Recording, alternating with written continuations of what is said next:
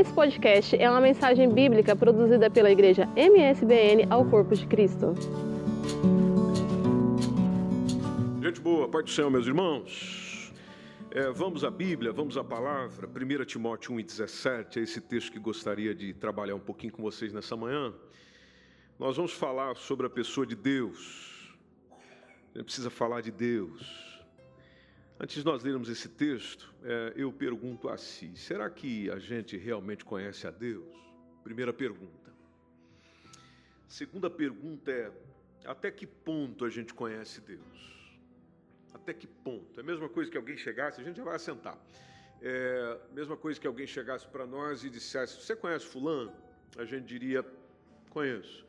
Mas até que ponto você conhece o Fulano? Aí essa pergunta já nos faria pensar um bocadinho mais, não é?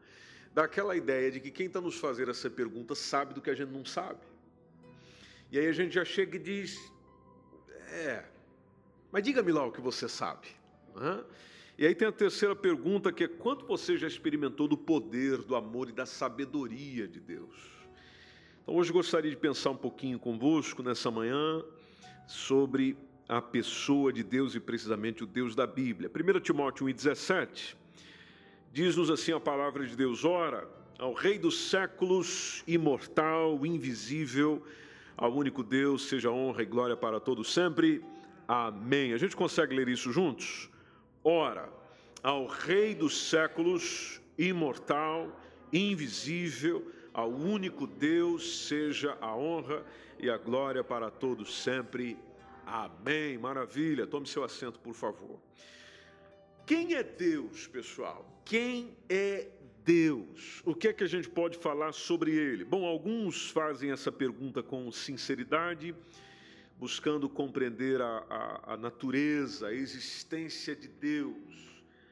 Agora, tem outras pessoas que vão te procurar e procuram a igreja com a pergunta de.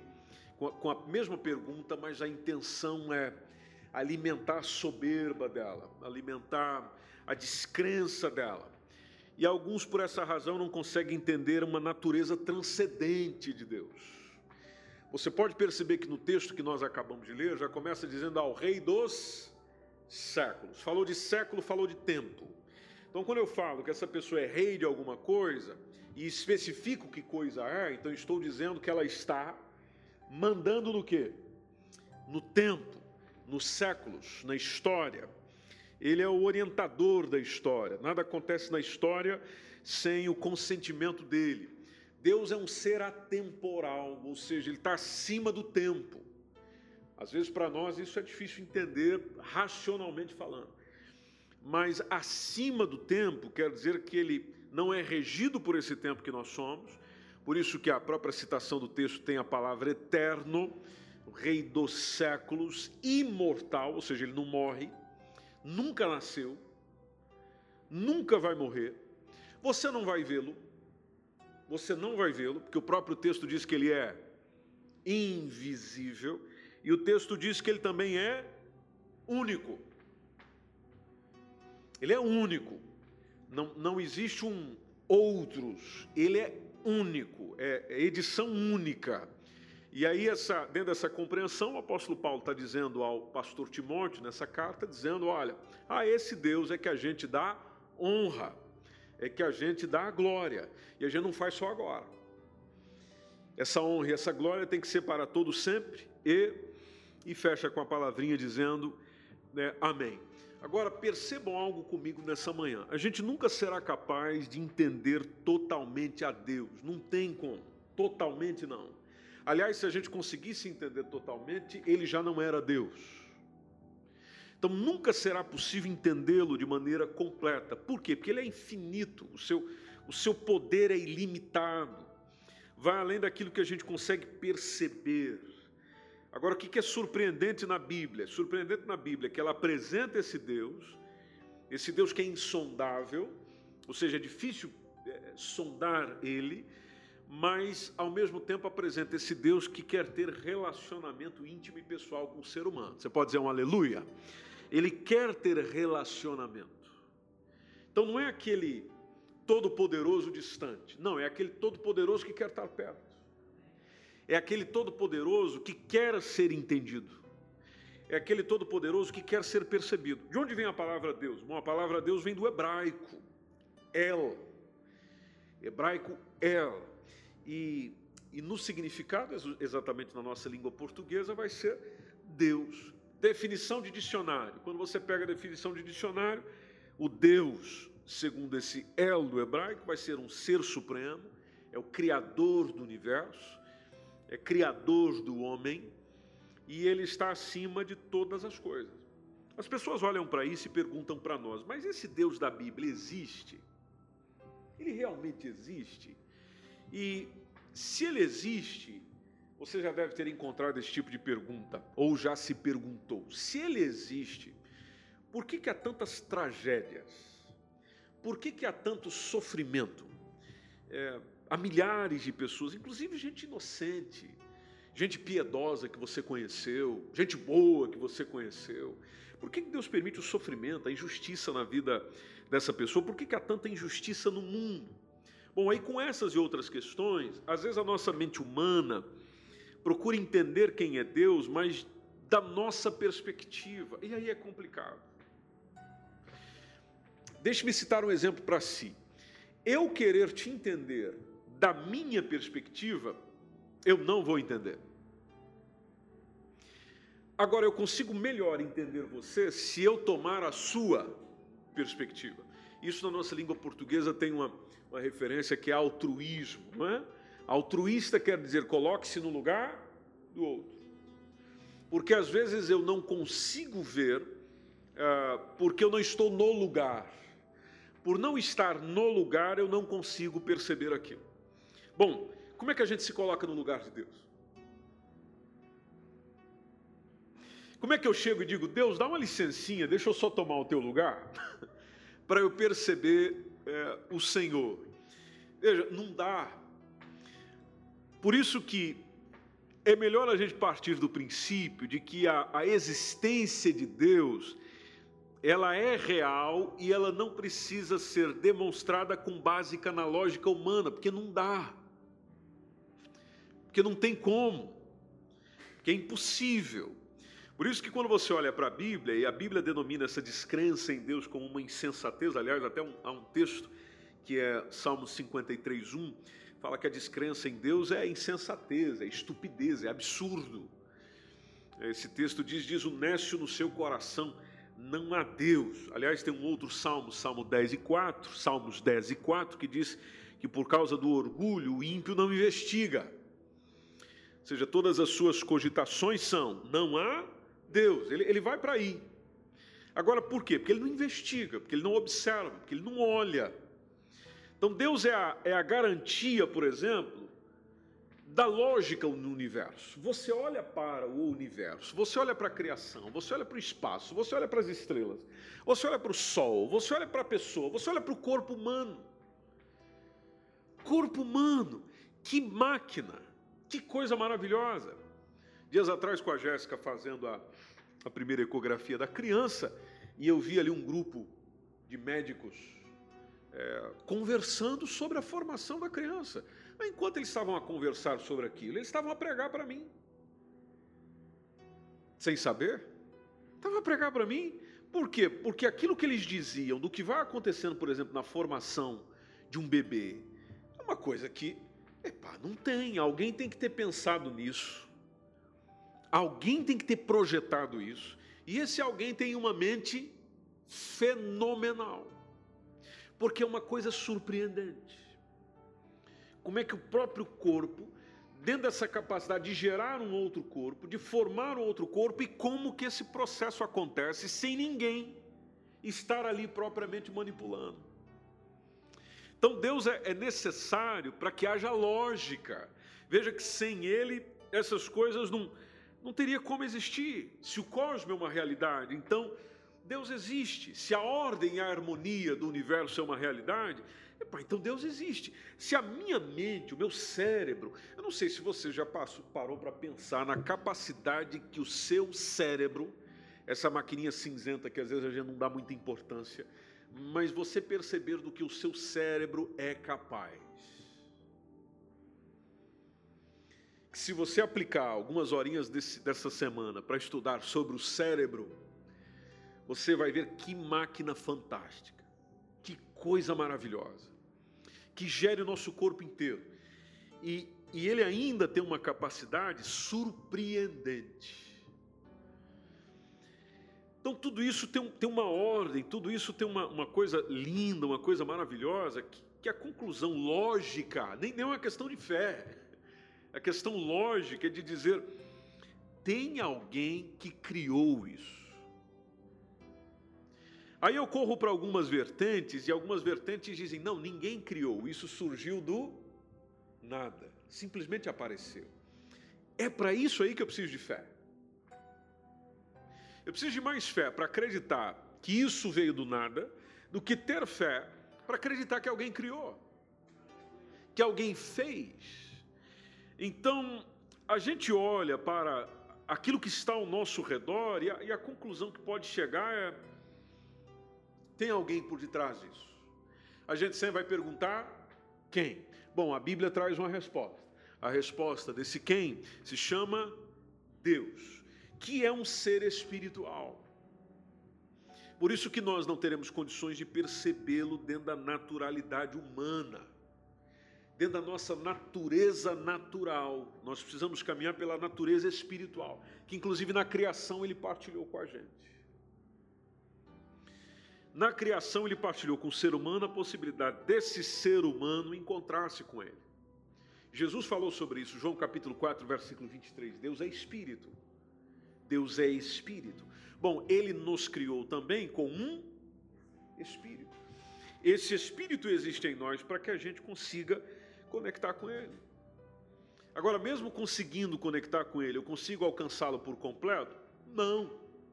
Por isso que Jó, capítulo 11, versículo 7, tem uma pergunta de Zofar ao patriarca Jó, dizendo: Você vai alcançar os caminhos de Deus ou você vai chegar à perfeição do Todo-Poderoso?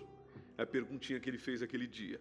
Tem um outro texto de Isaías 40 e 18, capítulo 40, versículo 18, quando Isaías pergunta para o povo: A quem, pois, vocês podem fazer que seja semelhante?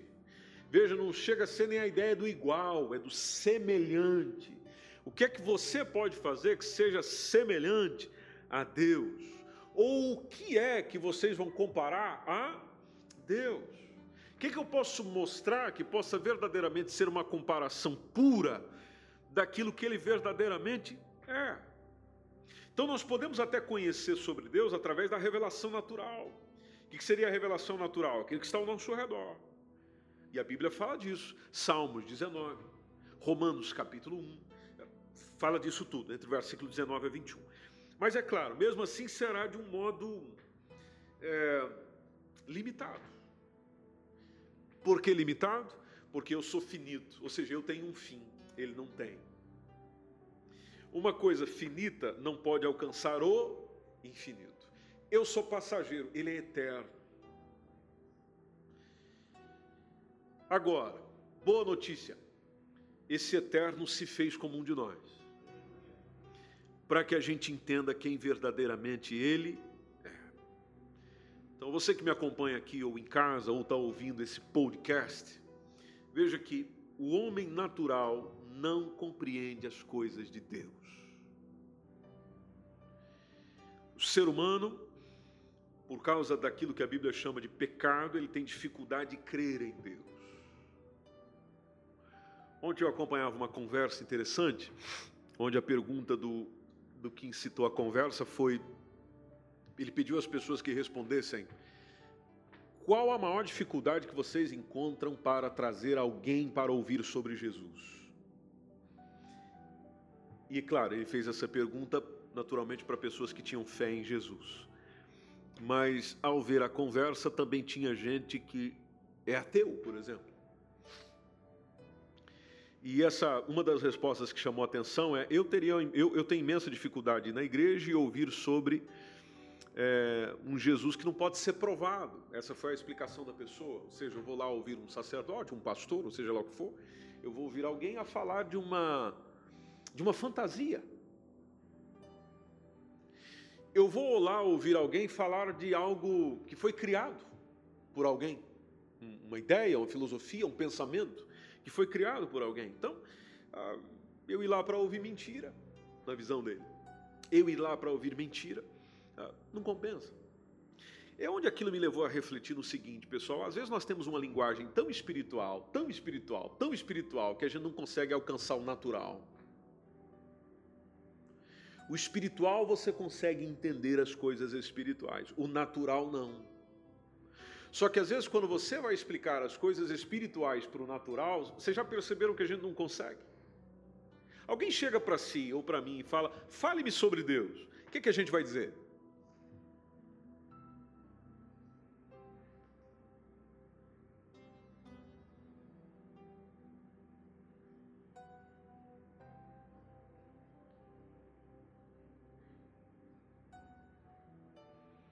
Vocês perceberam que na nossa mente já vem coisas, a linguagem da igreja?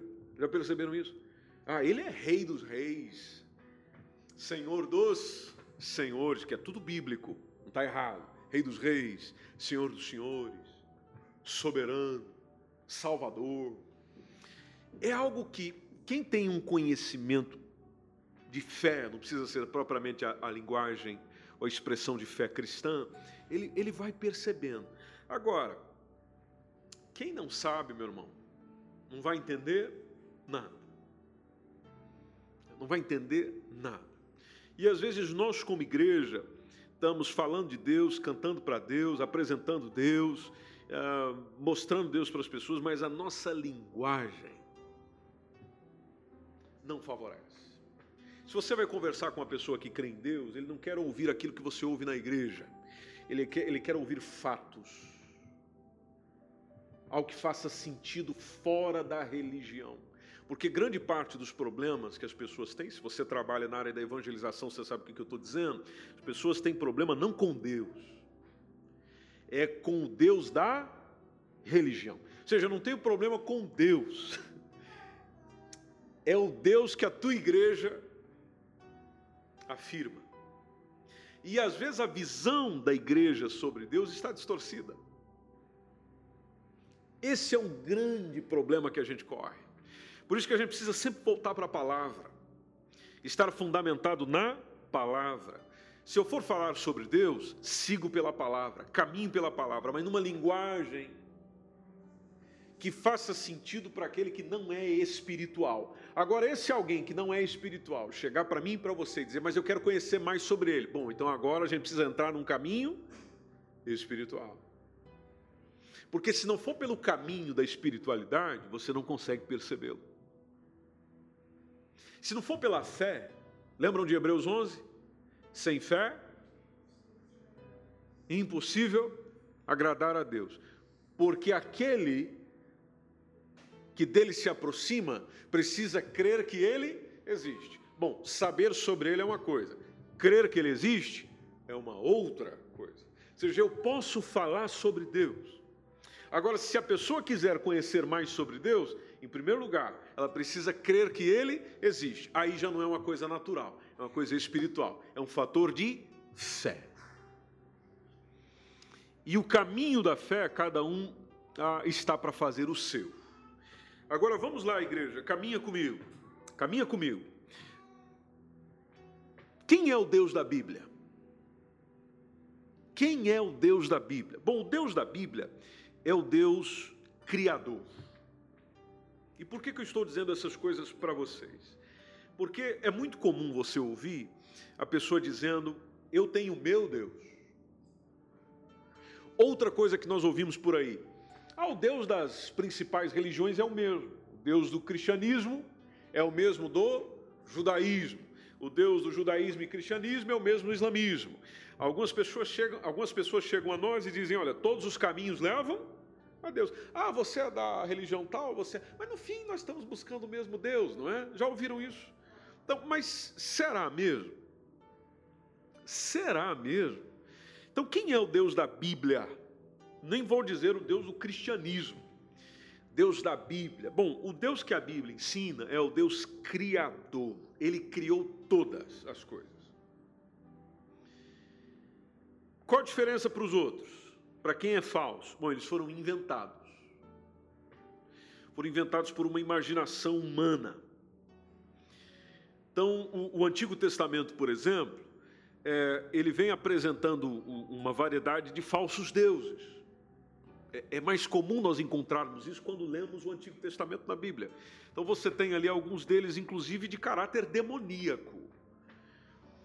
Porque se você estudar um pouquinho sobre ah, o satanismo, por exemplo, você encontra esses nomes referenciados a alguns demônios. Exemplo: Baal, Moloque, Azerá. Se você volta para a história da Babilônia, você tem o deus Marduk. Deus Marduk era conhecido como Deus dos deuses. E segundo a mitologia, o Marduk é, matou um, um, a, uma deusa chamada Tiamat, ou Tiamat, um Tzinho mudo. E, e, segundo essa, essa ideia, esse deus Marduk matou Tiamat, que era uma deusa das águas profundas, aí é, ele dividiu em duas partes, é onde começa céu e onde começa a terra. Essa é a afirmação. Você vai para a palavra de Deus, o que, que você tem? Neemias 9,6. Neemias 9,6 diz-nos a palavra do Senhor: Só tu és Senhor. Só tu fizeste o que? Os céus. E olha o que vem depois: o céu dos céus, ou seja, mostrando que o céu tem um céu. o céu dos céus e todos o seu exército, ou seja, tudo aquilo que nele está. Depois diz o texto: a terra e tudo quanto nela há, os mares e tudo quanto neles há. E tu os guardas, ou seja, ele é o sustentador. Ainda continua existindo o que ele sustenta. E tu os guardas com vida a quantos? A todos. E como o Senhor é o único digno de adoração, o exército dos céus te adora. Veja, o exército dos céus te adora. Então ele aqui era criador. O Deus da Bíblia é o criador de todas as coisas. Alguém chegar para mim e para você e dizer: Olha, eu acredito em Deus e tal, mas eu também acredito nessa, nessa autocriação da natureza, de que ela começou do nada, realmente. Epá, então algum outro Deus é. Deus da Bíblia que não será. Outra coisa que você percebe dentro da Bíblia é a sua eternidade. Nas Escrituras a gente tem, como nós lemos lá em 1 Timóteo 1,17, as referências à eternidade de Deus. É, mas não é só esse texto, Deuteronômio 33, 27, por exemplo, diz: O Deus eterno te seja por habitação e por baixo de ti estejam os braços eternos. Veja, é sempre referência à eternidade. Qual a ideia de eternidade no caso de Deus, pessoal? Não teve começo, não teve e não terá fim. Cabe isso na nossa cabeça? Não. Porque para nós tudo tem um começo, meio e tem que ter um fim. Tem que ter. Alguém chegar para nós e dizer: Olha, nunca terá fim. É um negócio que você fica. Não, pá, mas tem que ter um fim. Não, não tem um fim. Por quê? Porque nós estamos fechados no tempo. A nossa vida funciona com horas, minutos, segundos, dias, me semanas, meses, anos. Nossa vida caminha nisso. Nele não. E com ele não. Jeremias 10, 10. Diz-nos o texto: O Senhor Deus é a verdade e Ele mesmo é o Deus vivo e o Rei eterno. E o Rei eterno. Então, quando alguém chega e fala do fim de Deus, a morte de Deus, epa, tem alguma coisa errada aí. O Deus da Bíblia que não é. Outros deuses podem estar morrendo por aí. Dentro da história, dentro das circunstâncias, por exemplo, como era o caso da deusa, não sei se você já ouviu falar na mitologia grega, da deusa Perséfone. A deusa Perséfone morria a cada ano. Então, quando que ela morria? Ela morria quando as folhas do outono é, apareciam, é claro, e aquilo representava o fim da deusa. Aí dentro da mitologia grega, por exemplo, todos os deuses morriam no inverno.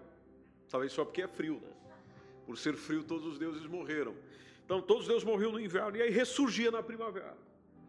Não, meu irmão, nosso Deus, ou Deus da Bíblia, o Deus que nós amamos, estamos celebrando essa manhã, Ele sempre existiu, ele existe na primavera, no verão, no inverno. Seja no inverno da tua vida, ele lá está. Ele está conosco. Ele está conosco. E aqui é importante também a gente lembrar sobre a santidade, porque hoje em dia você ouve alguém chegar e dizer: Eu acredito em Deus, eu vivo para Deus, a minha vida é dele, eu existo para ele. Aí você não percebe nada de santidade, por exemplo, na vida dessa pessoa ela tem um envolvimento com o pecado tão forte, tão intenso, que epa, o Deus da Bíblia não é. é. É um outro Deus que você arranjou. O da Bíblia não é. Quando você olha para a mitologia, você tem os deuses mitológicos é, vivendo uma baixeza moral terrível. Aliás, muitos rituais dedicados a esses deuses havia do pior daquilo que a Bíblia chama de pecado, orgia sexual, alucinógenos, sacrifício de humanos, sacrifício de bebês, sacrifício de crianças, por exemplo. Então, a, a, quando você vai para a santidade do Senhor dentro da palavra de Deus, fala de um atributo dele. O Deus da Bíblia é um Deus santo. Ou seja, ele tem aversão ao pecado. E o que, é pecado? Qual a definição de pecado que você dá? Quando fala palavrinha pecado, o que é que você pensa? O que é que pondera aqui no teu coração? Bom, se você não tem uma coisa muito simples, que fique fácil de explicar, eu compartilho uma consigo. Pecado é tudo aquilo que faz mal a mim ou a si mesmo e também faz mal para o outro. Aquilo que faz mal a si e faz mal para o outro, você pode pegar qualquer listagem de pecado da Bíblia, você vai perceber que aquilo ali, aquele ato, se alguém fizer, se alguém cometer aquilo, vai fazer um mal para si e também acaba refletindo no outro. Exemplo, vamos pegar aqui um pecado que é o que você mais encontra todo santo dia: hipocrisia. Amém? Ou ninguém tem encontrado? Ninguém tem encontrado, você é um privilegiado. Né? Hipocrisia. A hipocrisia é pecado? É, Jesus condenou, inclusive, Mateus capítulo 23. Bom, por que, que ela é um problema? Por que, que ela me afeta? Ela me afeta porque, em primeiro lugar, eu estou produzindo um auto-engano. Ou seja, eu estou enganando a mim mesmo. Veja, eu estou tão enganado que eu busco enganar a eu mesmo. E enganando eu mesmo, eu também estou enganando o outro, o próximo. Isso faz bem para nós? Não faz. Mentira, mesma caminhada. Adultério, mesma caminhada. Fornicação, mesma caminhada. Inveja, mesma caminhada. Glutonaria, faz mal para o próximo?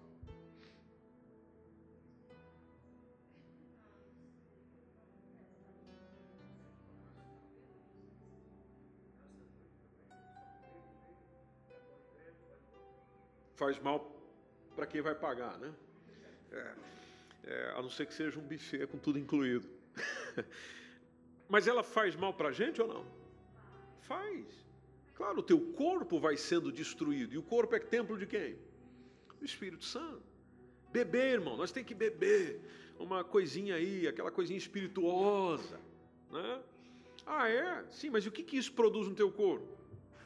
E não só o que produz em você, é o que leva você a produzir depois que isso entrar no teu corpo. Por que, que uma maconha é pecado?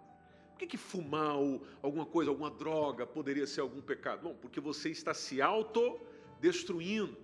E o manda... por isso que existe o mandamento não matarás, ou seja, você não vai matar nem a si mesmo nem o outro. Preserva o maior bem que você tem, que é a tua vida. Então veja que o pecado, em, em, palavrinhas simples, entender o que pecado é e que vai contra a santidade de Deus também, é aquilo que de alguma forma vai fazer um mal tremendo para mim e também vai fazer um mal para o outro. Seja direto ou indiretamente, vai chegar no outro, vai atingir o outro, vai prejudicar o outro, vai trazer problema para o outro. Ou seja, tudo aquilo que Deus quer nos livrar é justamente dos nossos pecados, porque se a gente melhorar, o mundo melhora. Se eu melhorar, o casamento melhora. Se eu melhorar, a relação dentro de casa melhora. Se eu melhorar, a sociedade melhora. Se eu melhorar e todo mundo tiver essa consciência, ou seja, e o melhorar tem a ver com deixe de pecar, porque não existe melhora se não houver abandono do pecado. Então, deixe de pecar, que as coisas vão melhorar. Amém, igreja? Deixe de pecar, que as coisas vão melhorar. Por isso que você encontra dentro da Bíblia a referência ao Deus Santo. Levítico 11, 44, por exemplo, eu, o Senhor vosso Deus, portanto, sou santo. Vós os santificareis e sereis santos, porque eu sou santo. Outra coisinha antes da gente ir embora. Deus da Bíblia, a gente já falou de ele ser o Criador, depois falou de ele ser o quê?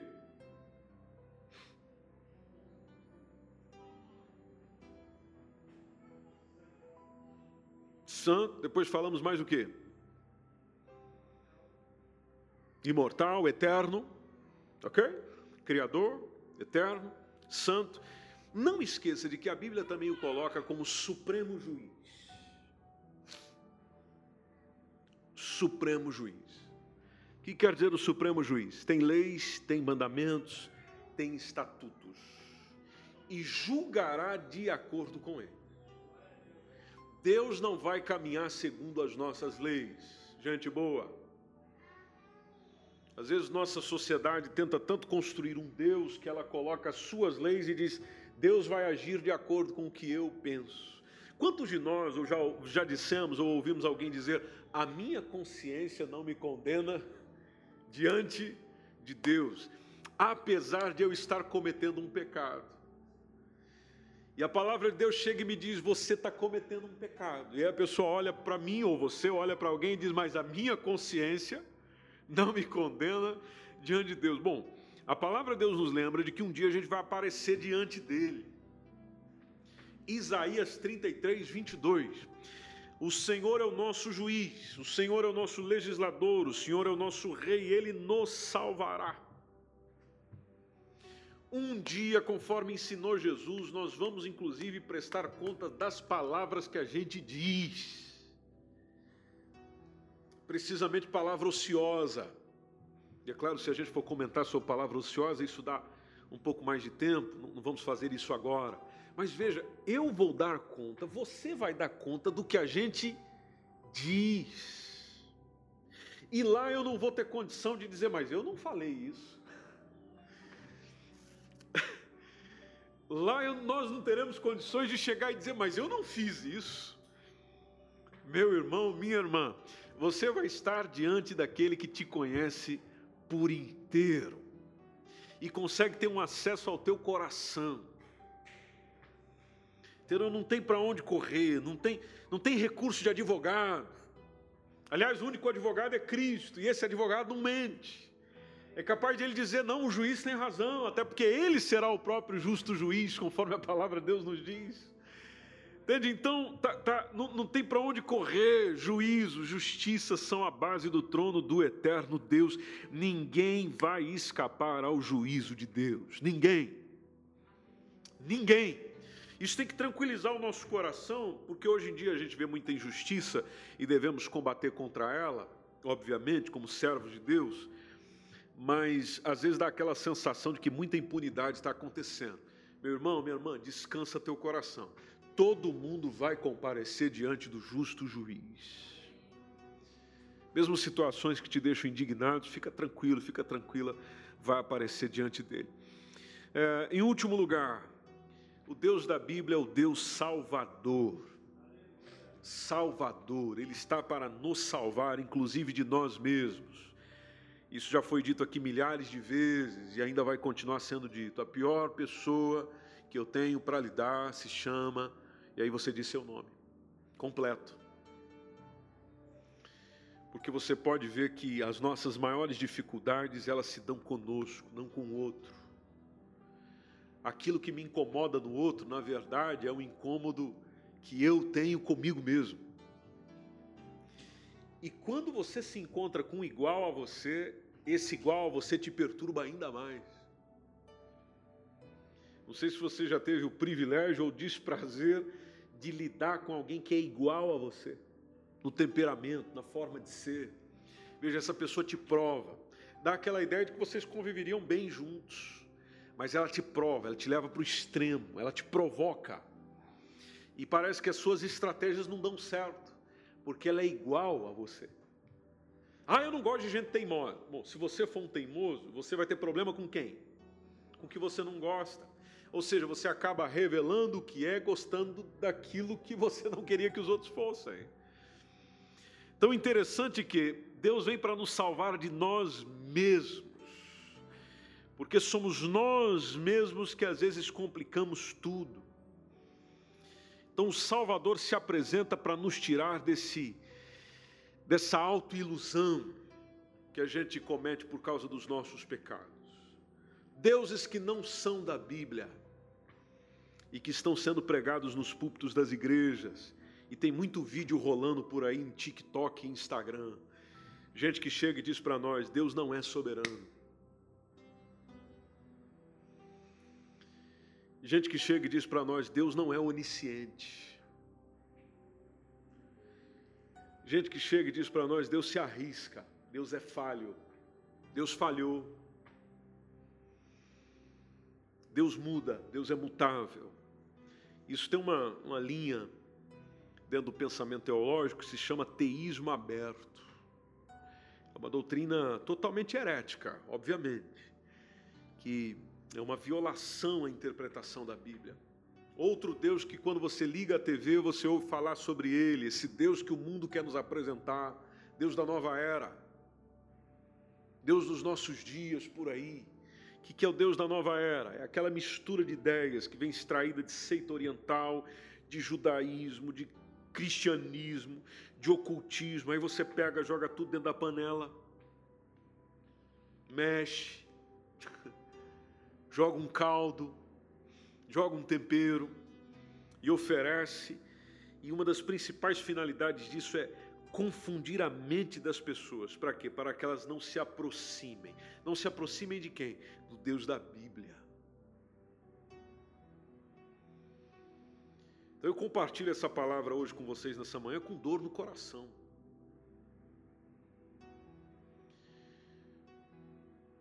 Porque hoje tem irmãos na fé, por exemplo, envolvidos com elementos místicos. Gente que dentro de casa tem tarô. E se diz de Jesus, tem pirâmide, trabalha com carta, trabalha com búzios, acredita em bruxa.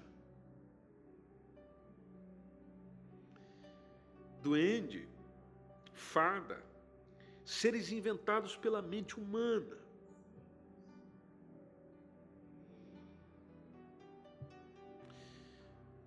E tudo isso vai distanciando do conhecimento do verdadeiro Deus.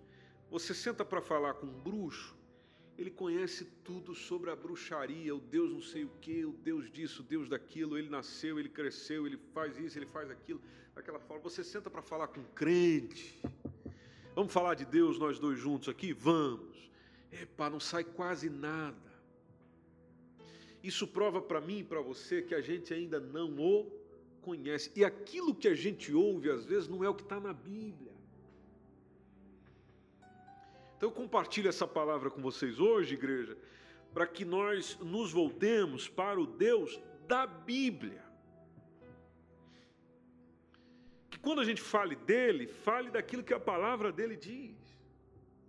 Seja inclusive aqui no púlpito, ou fora do púlpito, ou em casa, ou onde for, aquilo que a palavra dele diz. A gente não chega com a interpretação nossa sobre ele, não, a gente chega com a interpretação dele sobre ele mesmo. E deixe-me aqui para encerrar, só tomar, por exemplo, um texto de Max Lucado, num livro que ele escreveu sobre promessas inspiradoras de Deus. Ele escreveu algo lindo, dizendo o que, que Deus quer ser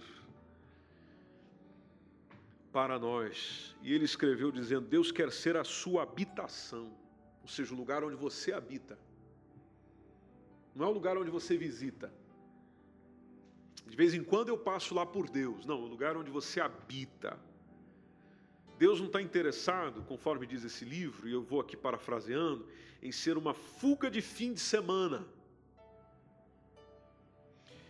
Ou um, pegando a expressão do Max Lucado, um bangalô para os domingos. O que ele diz no livro? Um chalé para o teu verão. Não considere usar Deus como uma cabana de férias ou uma eventual casa de retiro Continuo lendo o texto. Ele quer você sob o seu teto. Seja onde você está debaixo das mãos dele, das asas dele, onde você se abriga nele, não só agora, é por toda a tua vida. Expressão do nosso irmão Max, ele quer ser o teu endereço, a tua morada, ou seja, onde você sempre está, o seu ponto de referência, o seu lar. Não é apenas um conceito, não é apenas uma ideia, não é pensar sobre Deus como uma divindade para ser discutida. Não, é para ir além, é um lugar para se viver. Deus é para se viver, Deus é para se experimentar.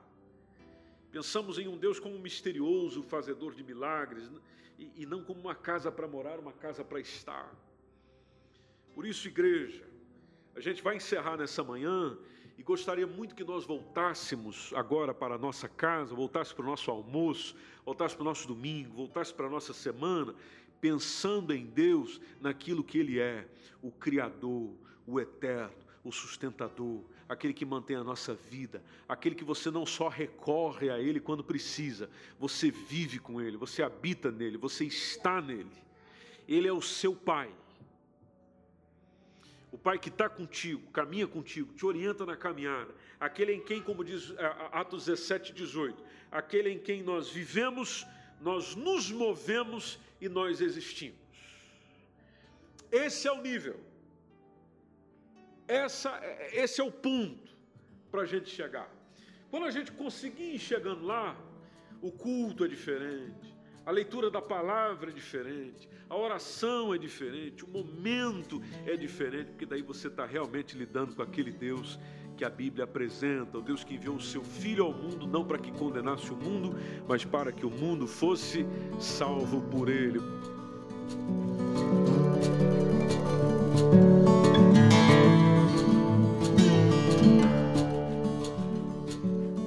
Esse foi mais um podcast, uma mensagem bíblica produzida pela igreja MSBN Oeiras. Siga-nos nas redes sociais, Facebook e Instagram. Subscreva o nosso podcast e também o canal no YouTube. Saiba mais em msbnportugal.com.